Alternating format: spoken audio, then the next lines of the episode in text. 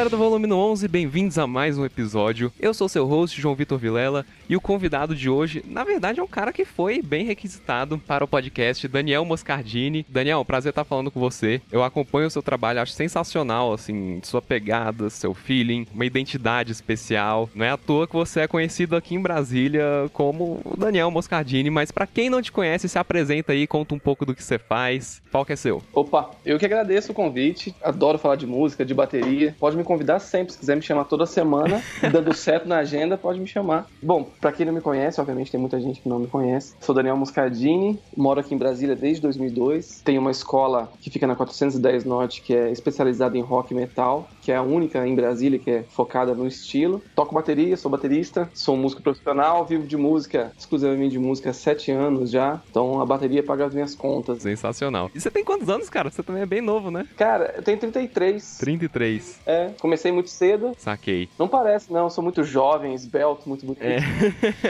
É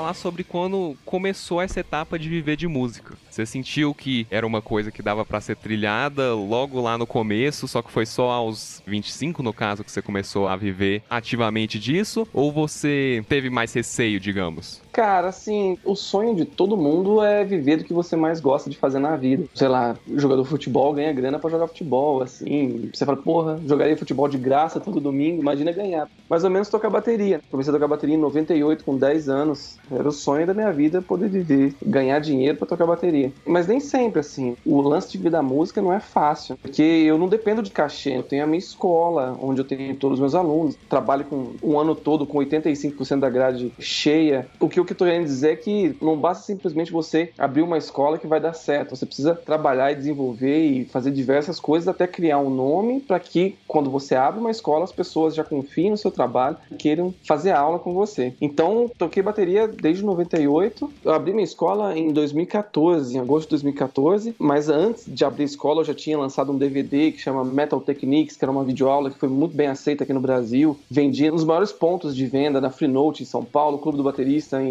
no Rio de Janeiro, vende muito bem e tal. Então, assim, pra você ter noção, antes de ter a minha escola, eu já estava desenvolvendo um DVD, já tinha feito turnê com banda pelo Brasil, já tinha feito um monte de coisa, mas não vivia exclusivamente de música. Eu sou formado em arquivologia na UNB. A minha profissão dos sonhos era ser baterista, mas chega um momento que a família dá aquela, né? Porque até dar certo, é tudo ruim. Depois que deu certo, fica tudo bom. Nossa, meu filho, meu filho toca bateria, meu filho. É, o que é isso? Você tá entendendo?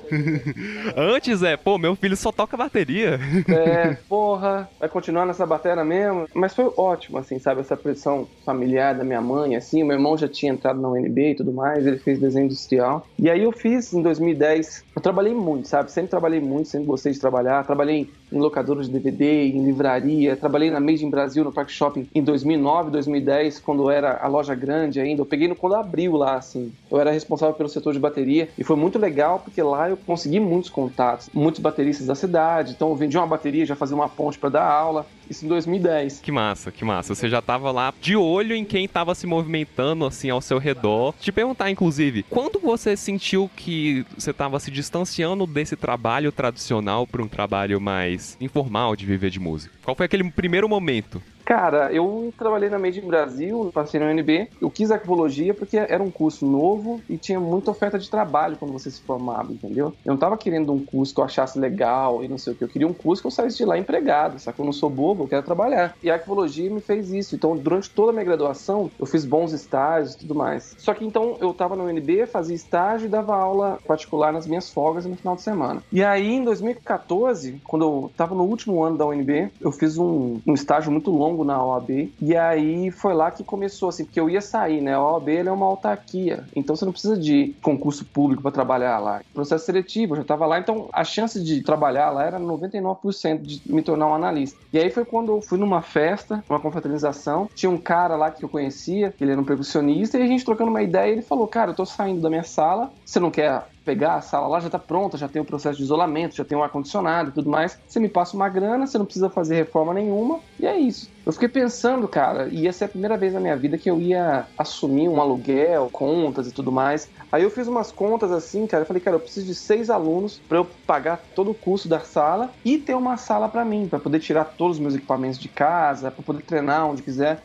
Era na Zanotti, eu ainda tava na UNB, eu tinha que ir pra Zanotti todo dia mesmo, praticamente. Eu falei, cara, quer saber? Eu vou pegar. Fiz a divulgação na internet e na primeira semana eu tinha 14 alunos, cara. Foi quando eu tive o estalo. Eu falei, meu, já tô ganhando uma grana, tô pagando todas as contas, vou ganhar uma grana. Mas tô na UNB e tô trabalhando na OAB. Eu vou me formar agora esse semestre. Então, se eu dedicar total à escola e à bateria, eu vou poder triplicar os meus ganhos, triplicar os meus alunos e começar o meu trabalho, ser meu chefe, e é isso aí, cara. E deu super certo, assim. Porque muitas das pessoas queriam fazer aula, já, já me conhecia como baterista aqui em Brasília, mas não tinha estrutura, não tinha bateria em casa, eu também não tinha um lugar para dar aula. Então, quando eu lancei a ideia da minha escola, deu super certo, assim. Foi esse foi o ponto, assim, chave de falar, cara, então eu realmente posso viver da minha bateria, viver do ensino. Porque eu sempre dei aula, sempre gostei de dar aula. Eu dava aula, eu tinha 13 anos, cara, lá em Minas Gerais. Eu tinha quatro alunos, dois eram irmãos e dois que eram filhos de pastores de igrejas evangélicas. Eu cobrava 15 o mês, em 99 o salário mínimo era 120 reais. Eu era a criança mais rica da cidade, entendeu? Eu ganhava 60 reais, imagina chegava nas bomboniere, assim, sorveteria, me dá isso aqui, eu quero três pirulitos e tá feito na vida. Mas eu gostava mesmo de dar aula. Engraçado isso, porque eu já tinha esse lado do empreendedorismo aflorado em mim, assim. Sempre gostei de trabalhar e sempre gostei de dar aula. E dar aula não é para qualquer um, entendeu? Você precisa realmente gostar de dar aula. Conheço vários casos de pessoas que, ah, eu já fiz aula de violão, mas eu não fui pra frente, meu professor era isso. Tem uma responsabilidade, na verdade, que você pode muito bem acabar com o sonho da pessoa da música ou desenvolver esse sonho da pessoa. Isso só depende do professor lá. E eu sei que falo para todo mundo e eu continuo falando, mas, cara, adoro, adoro dar aula e quem faz aula comigo lá não mente. Tanto é que na minha escola tem um sistema que não é de contrato, entendeu? Você não precisa pagar seis meses e tudo mais. A gente paga por aula, um pacote de quatro aulas. Se quiser continuar, você continua. Se não quiser, não continua. Tem aluno comigo há quatro, três anos, tipo, vários, assim, entendeu? Esse foi o lance. Então foi nesse ponto, em 2014, quando eu abri minha escola, que eu falei, cara, eu posso viver sim de música. Já tenho aluno, tenho procura. Se eu investir cada vez mais em divulgação e tudo mais, eu vou conseguir aumentar ainda mais. E foi isso que rolou. Desde então, melhor escolha que eu já fiz na minha vida. Ainda bem que eu fui naquela festinha. Imagina se você tivesse acontecido alguma coisa, você tivesse mudado de ideia e não tivesse conhecido esse cara aí. Pois é, cara.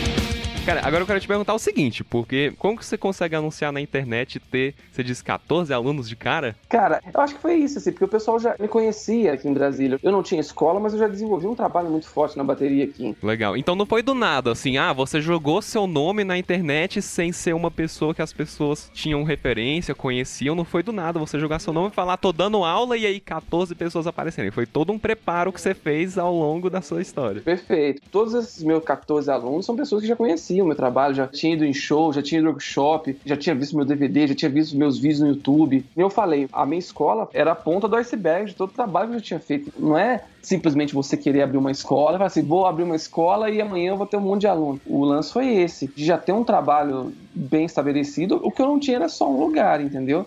Mas eu já tinha feito, já tinha, na minha concepção de músico, eu já tinha feito muita coisa legal, assim, com YouTube, com rede social, com viagens, com bandas, com workshop, com vídeos, essas coisas todas, sabe? Pô, legal. Então conta um pouco, assim, quais foram as coisas, talvez, que você sentiu que ah, eu tenho ideia que esse aluno veio por causa de tal coisa. Esse aluno veio por causa de tal coisa. Foi mais por causa das suas apresentações ao vivo, foi mais por causa dos vídeos. Pode vir gente de tanto lugar. De onde é que você acha que vieram a maior parte, pelo menos assim, das pessoas? Cara, eu acho que internet barra ao vivo, assim, sabe? Porque eu sempre fiz um bom trabalho em rede social, assim. É uma pena que não dá para voltar mais, mas se a gente pudesse abrir o Orkut, ia dar pra ver que eu já fazia as mesmas coisas que eu faço hoje, de ter um cuidado maior em postar uma foto legal, vou tirar uma foto, fecha a porta do banheiro, arruma a cama, sabe? Legal. Você mostrou esse profissionalismo, assim, desde o começo, mesmo na época que não tava te rendendo nada, assim, mesmo que, pô, era só um hobby, talvez. Mas o grande lance é esse, entendeu? Você tem que fazer as coisas de forma profissional e de forma correta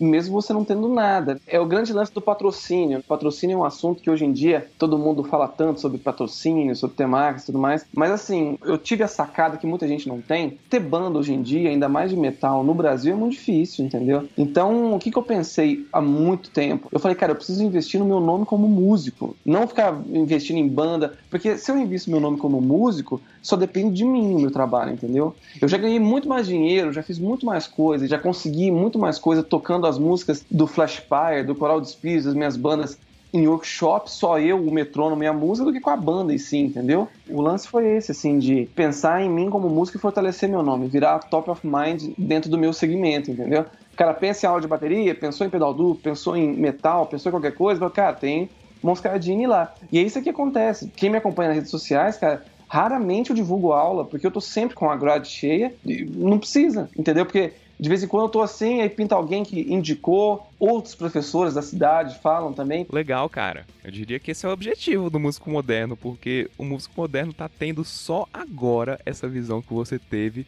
já faz um tempo de construir seu próprio nome. O músico moderno hoje tá percebendo que boa parte da renda é o quê? Curso online. E tudo isso as pessoas vêm atrás de você acompanhando o seu trabalho. Conta um pouco assim do que você por experiência, sentiu que foram os diferenciais para construir o nome Daniel Moscardini, consequentemente, vieram pessoas atrás de você, vieram marcas atrás de você, independente da sua qualidade técnica e musical, porque isso é o básico. O que você sentiu que fez uma diferença ao longo do caminho? Cara, boa pergunta, e isso eu costumo dizer muito nos workshops que eu faço pelo Brasil e tal, porque você falou um negócio que é um ponto certo, assim, tocar bem, tocar pra caralho, dentro do sistema da música em si, é 20% do que você tem que fazer, entendeu? E isso as pessoas não entendem, assim, não adianta você ser o vídeo Donati na bateria, assim, o Thomas Lang, aqueles Priest, se você não desenvolver o seu nome. Porque, por exemplo, fora tocar pra caralho, quando eu falo tocar pra caralho, é dominar o seu instrumento, entendeu? Você precisa ser um cara bem relacionado, você precisa procurar se atualizar das coisas que estão acontecendo no mercado musical, você precisa ser um formador de opinião,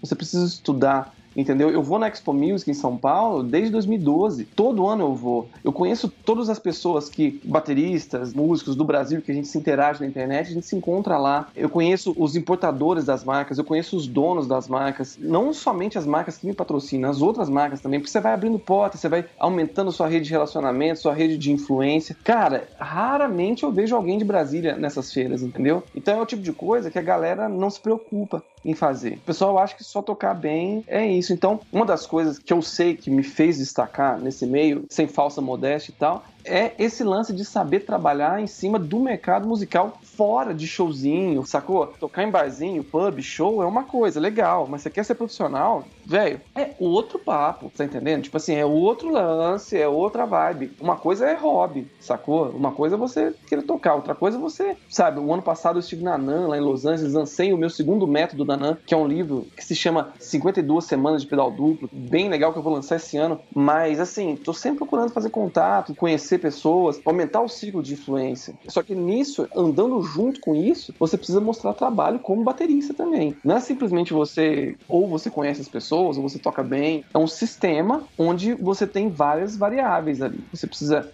tocar bateria, divulgar o seu nome, produzir material, você precisa ser influente no seu meio, ser um formador de opinião, estudar o assunto que você precisa, você precisa entender do mercado, você precisa fazer workshop, viajar ao Brasil, ir nas feiras, conhecer os fornecedores, conhecer os importadores, conhecer os donos de marca. Então, tipo, é muita coisa, cara. Muita coisa. E isso só vai agregando, você vai pegando conhecimento e esse conhecimento você vai usando ao seu favor. É exatamente igual a qualquer outra esfera de trabalho no mundo. Se você trabalha com TI, se você trabalha com qualquer coisa, você precisa estar sempre se inventando e pegando mais coisas e atualizando. Então, assim, dá trabalho? Dá pra caralho. E é exatamente por isso que pouca gente faz. Sim, não é só você ficar no seu quarto e tocar música. Deixando bem claro. É, tem muita gente aí que toca bem pra caramba, sacou? Você vai no YouTube e você encontra baterista bateristas, guitarristas, vocalistas o tempo inteiro. Mas o grande lance é que é outra vibe. Você precisa ser esses caras e muito mais ainda. Que nem eu falei, tocar bem é 20% do esquema, assim. Muita gente pergunta sobre patrocínio. Aí o cara fala, cara, eu não tenho patrocínio, mas é porque eu não me dou bem com rede social, não sei o que. Eu falei, bicho, então você não vai conseguir patrocínio mesmo, assim.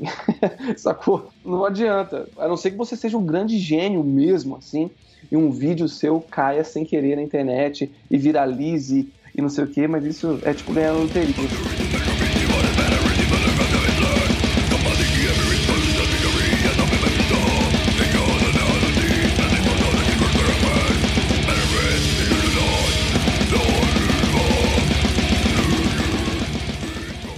Ao invés de te perguntar como é que você conseguiu seus patrocínios, fala um pouco do que que a galera deixa de perceber que fez você conseguir seus patrocínios. Não necessariamente o que você fez para conseguir os patrocínios, porque senão você vai listar justamente o que você acabou de listar. Eu fui pras feiras de música, eu dou aula, eu tenho um nome legal, eu toco pra caramba, eu tô nas redes sociais, beleza. Isso aí é o basicão. Vamos um passo a fundo. Tem alguma coisa que você sentiu que, tipo, cara, quando eu fiz isso, as marcas me olharam de uma forma diferente? O grande lance é, você vai numa entrevista de emprego para ser engenheiro civil, você vai construir um prédio. Aí você chega na entrevista e fala assim, opa, tudo bem? Meu nome é Daniel Moscadinho, tô aqui pra entrevista. Aí o cara fala, pô, bacana, Daniel. Você se formou aonde? Aí fala não, não me formei ainda não. Mas se você me der um emprego, eu prometo que eu vou fazer a faculdade e eu vou tirar as melhores notas, não vou faltar nenhuma aula. Você vai ganhar um emprego, velho? Lógico que não. O cara vai assim, meu, você é loucão, né? Isso é o que 99% das pessoas fazem hoje em dia no mercado musical. Porque o que acontece? O pessoal não tem ideia de como funciona. O se formar, cara, é você ter um currículo. O que é o seu currículo? É, antes de você ter qualquer marca, é desenvolver alguma coisa. Você tem que chegar para uma marca e falar assim: olha, eu sou o Daniel, eu fiz isso, isso, isso, isso aqui é o que eu tenho. Você tem que matar a cobra e mostrar o pau, tá entendendo? O que, que vale promessa? O que, que vale? Você fala assim: criou um patrocínio de guitarra, guitarra do Petrucci lá. Aí, meu, você chega no cara lá e fala assim: olha, eu adoro não sei o que e tudo mais.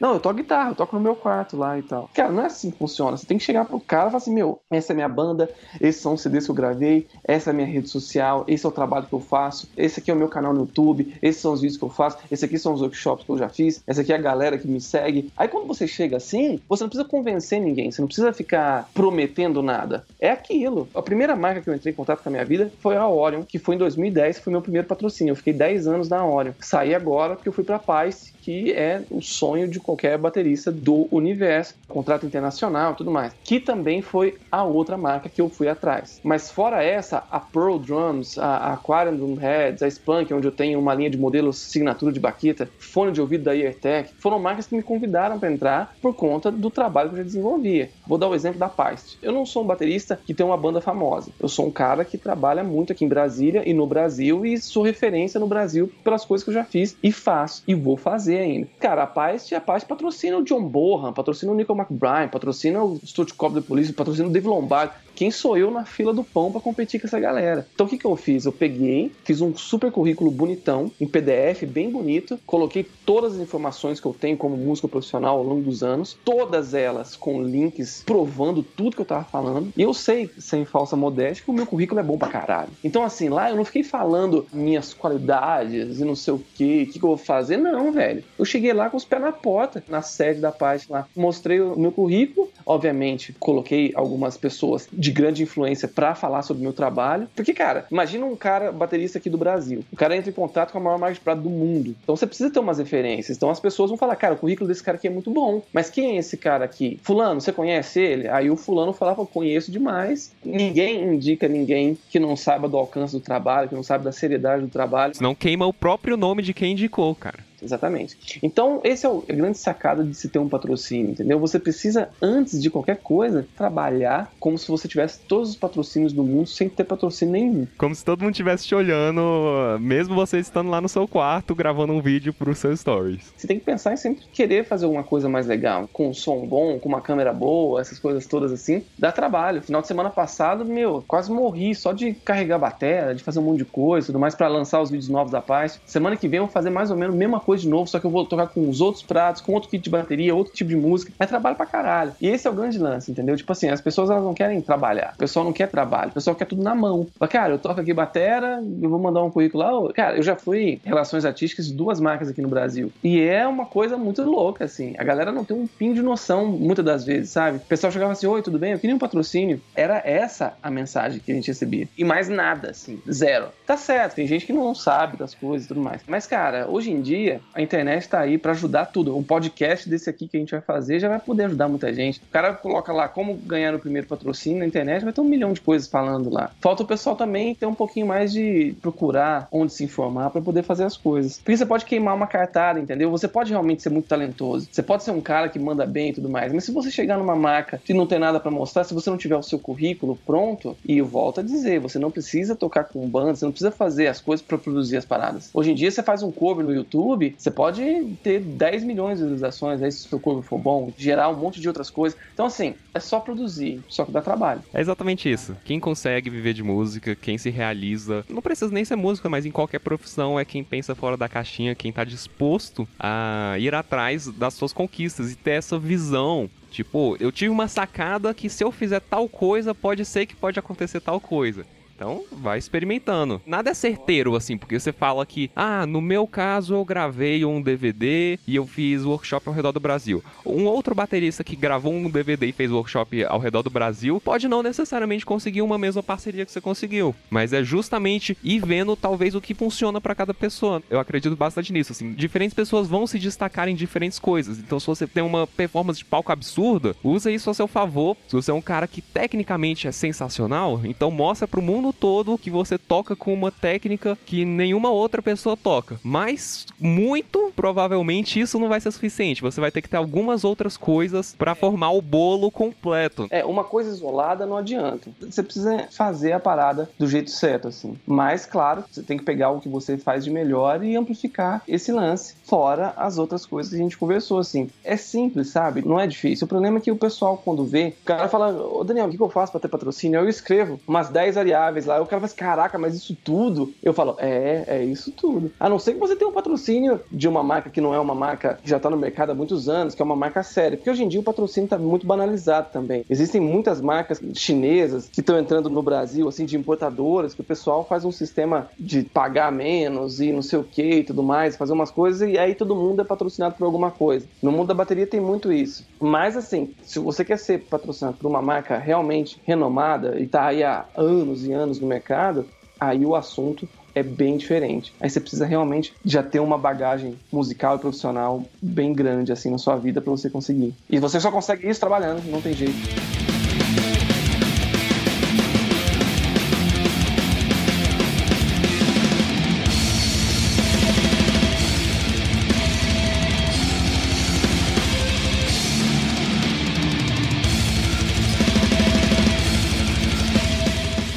Certa forma, tem até etapas ou estágios, tipo de mentalidade. Quando a gente tá lá no começo, a gente pensa que, pô, deve ter alguma coisa, algum segredo que o cara fez. Aí depois a gente percebe que não. Aí passa um pouco mais de tempo, pô, então qual que é a coisa que mais ajudou a carreira dele? Aí todo mundo vai atrás de saber o que, que o cara fez. Aí depois você descobre que vai ver foram várias coisas. Isso aí vai pra próxima etapa, que é tipo assim, quais seriam, sei lá, as redes sociais e os formatos de vídeos que eu devo postar? Aí você vai atrás. Aí você vê que é outra etapa, tipo assim, com que consistência, com que tópicos eu devo fazer. Vai aprofundando o negócio. E quando você tá, tipo, lá na frente, às vezes alguém que simplesmente te pergunta qual é a palavra mágica que você falou pro patrocinador pro cara fechar com você. Então o cara acha que foi sorte. Uma vez, tem uns dois anos, o Metrópolis, aquele portal de notícias de Brasília, eles fizeram uma matéria comigo. Foram lá na minha escola e tudo mais. E aí, quando eu saí no Metrópolis, chegou até mim, assim, que eu, tinha gente me chamando de Playboy, falando, cara, Daniel só sai nesse negócio porque ele é Playboy, sacou? Eu falei, meu, cara que me chamou de Playboy realmente não tem a mínima ideia. Mas é muito mais fácil você taxar outra pessoa de Playboy. Porque assim, toda vez que tem alguém em destaque, ela tá sujeita a elogios e críticas. Sei lá, vamos pegar aí Messi, Neymar. Meu, tem um monte de gente que fala mal pra caramba dos caras. É porque eles estão em destaque lá. Então,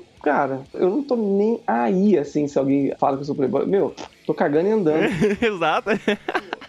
É provavelmente tipo um desejo reprimido, assim, da pessoa que por ela não ter conseguido tem que arranjar alguma desculpa do porquê que esse outro cara conseguiu e ela não. Você não fez nada e aí outra pessoa consegue e você fica puto porque outra pessoa conseguiu alguma coisa. Você fala, em vez de você achar bom, ou então em vez de você se espelhar na pessoa, eu tô sempre me espelhando. Os caras que se dão bem, eu tô sempre olhando, falando, meu, o que esse cara fez? Deixa eu ver se eu consigo sugar alguma coisa aqui para ver se eu posso aplicar dentro da minha vida, dentro da minha situação. O lance é esse, você tem que estar tá sempre querendo evoluir. Acho que o segredo do sucesso ali, de você se dar bem em qualquer esfera de trabalho que você tenha, assim, é constância, entendeu? Eu já vi vários casos de gente que lança um ótimo material, faz um bom trabalho de mídia, um bom trabalho de divulgação do próprio nome, o cara vai lá, gasta uma grana e tudo mais, mas ele para, faz um ano e não continua. Que nem eu falei mais no começo, eu falei que eu faço as paradas que eu faço hoje desde o Orkut. São as mesmas coisas de manter postagem, porque, cara, se você não aparece, você não é lembrado, entendeu? Você tem que manter o seu nome em alta. Só que para manter o seu nome em alta dá trabalho. Você tem que produzir as coisas e produzir não é fácil, porque você tem que fazer as paradas. Você não pode pisar na bola nunca, porque muitas vezes essa coisa vai se proliferando, todo mundo vai descobrindo que você tem o ego lá em cima, que você é um cara que não cumpre tarefa. E isso vai se espalhando, cada vez mais as oportunidades vão diminuindo. Então, digamos assim, uma vantagem de quem tá começando agora é que ninguém te conhece, então aproveita isso para construir o que você quiser construir de si mesmo. Quando você estiver lá na frente, você tem que manter essa mesma missão, digamos assim, que você tá tendo logo no começo. É, você precisa manter o nível, né, cara? Você nunca pode descer mais. Ou você para e todo mundo esquece, que é o mais comum, ou você mantém ou sobe o nível, entendeu? Eu mantive o nível durante muitos anos, fui subindo aos poucos e agora com a paz subi ainda mais e vou subir muito ainda, porque agora eu reformei minha escola, tem muita coisa para aparecer, vou lançar o meu segundo método, então ano que vem provavelmente vai ter muito workshop pelo Brasil. É uma coisa de estar tá sempre em movimento, entendeu? E o mais legal é isso, o meu trabalho é tocar bateria. Eu venci na vida porque eu acordo tarde e vivo de bateria. Com certeza, cara, quem trabalha com o que ama venceu na vida mais do que qualquer outra pessoa aí. E lembrando que tocar bem não faz você vencer na vida como músico. Eu conheço muita gente que era extremamente talentosa, já toquei com gente extremamente talentosa e que hoje em dia não toca mais porque ficou puto com a música, com a música, né, entre aspas, de que a música não deu nada em troca. Mas aí se você for analisar certinho, não foi simplesmente assim, entendeu? Ser talentoso somente não é garantia de absolutamente nada no mercado musical, assim.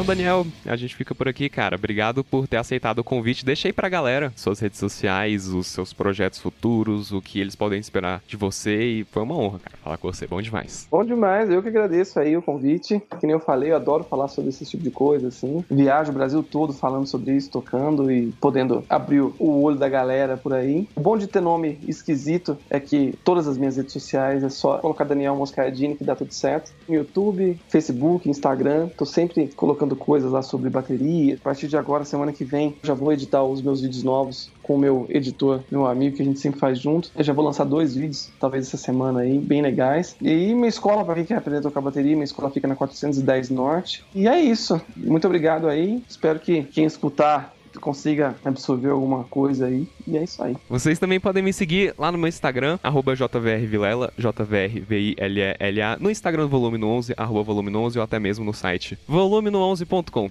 Muito obrigado, Daniel. A gente fica por aqui e até o próximo episódio do Volume no 11. Uhul! Uhul.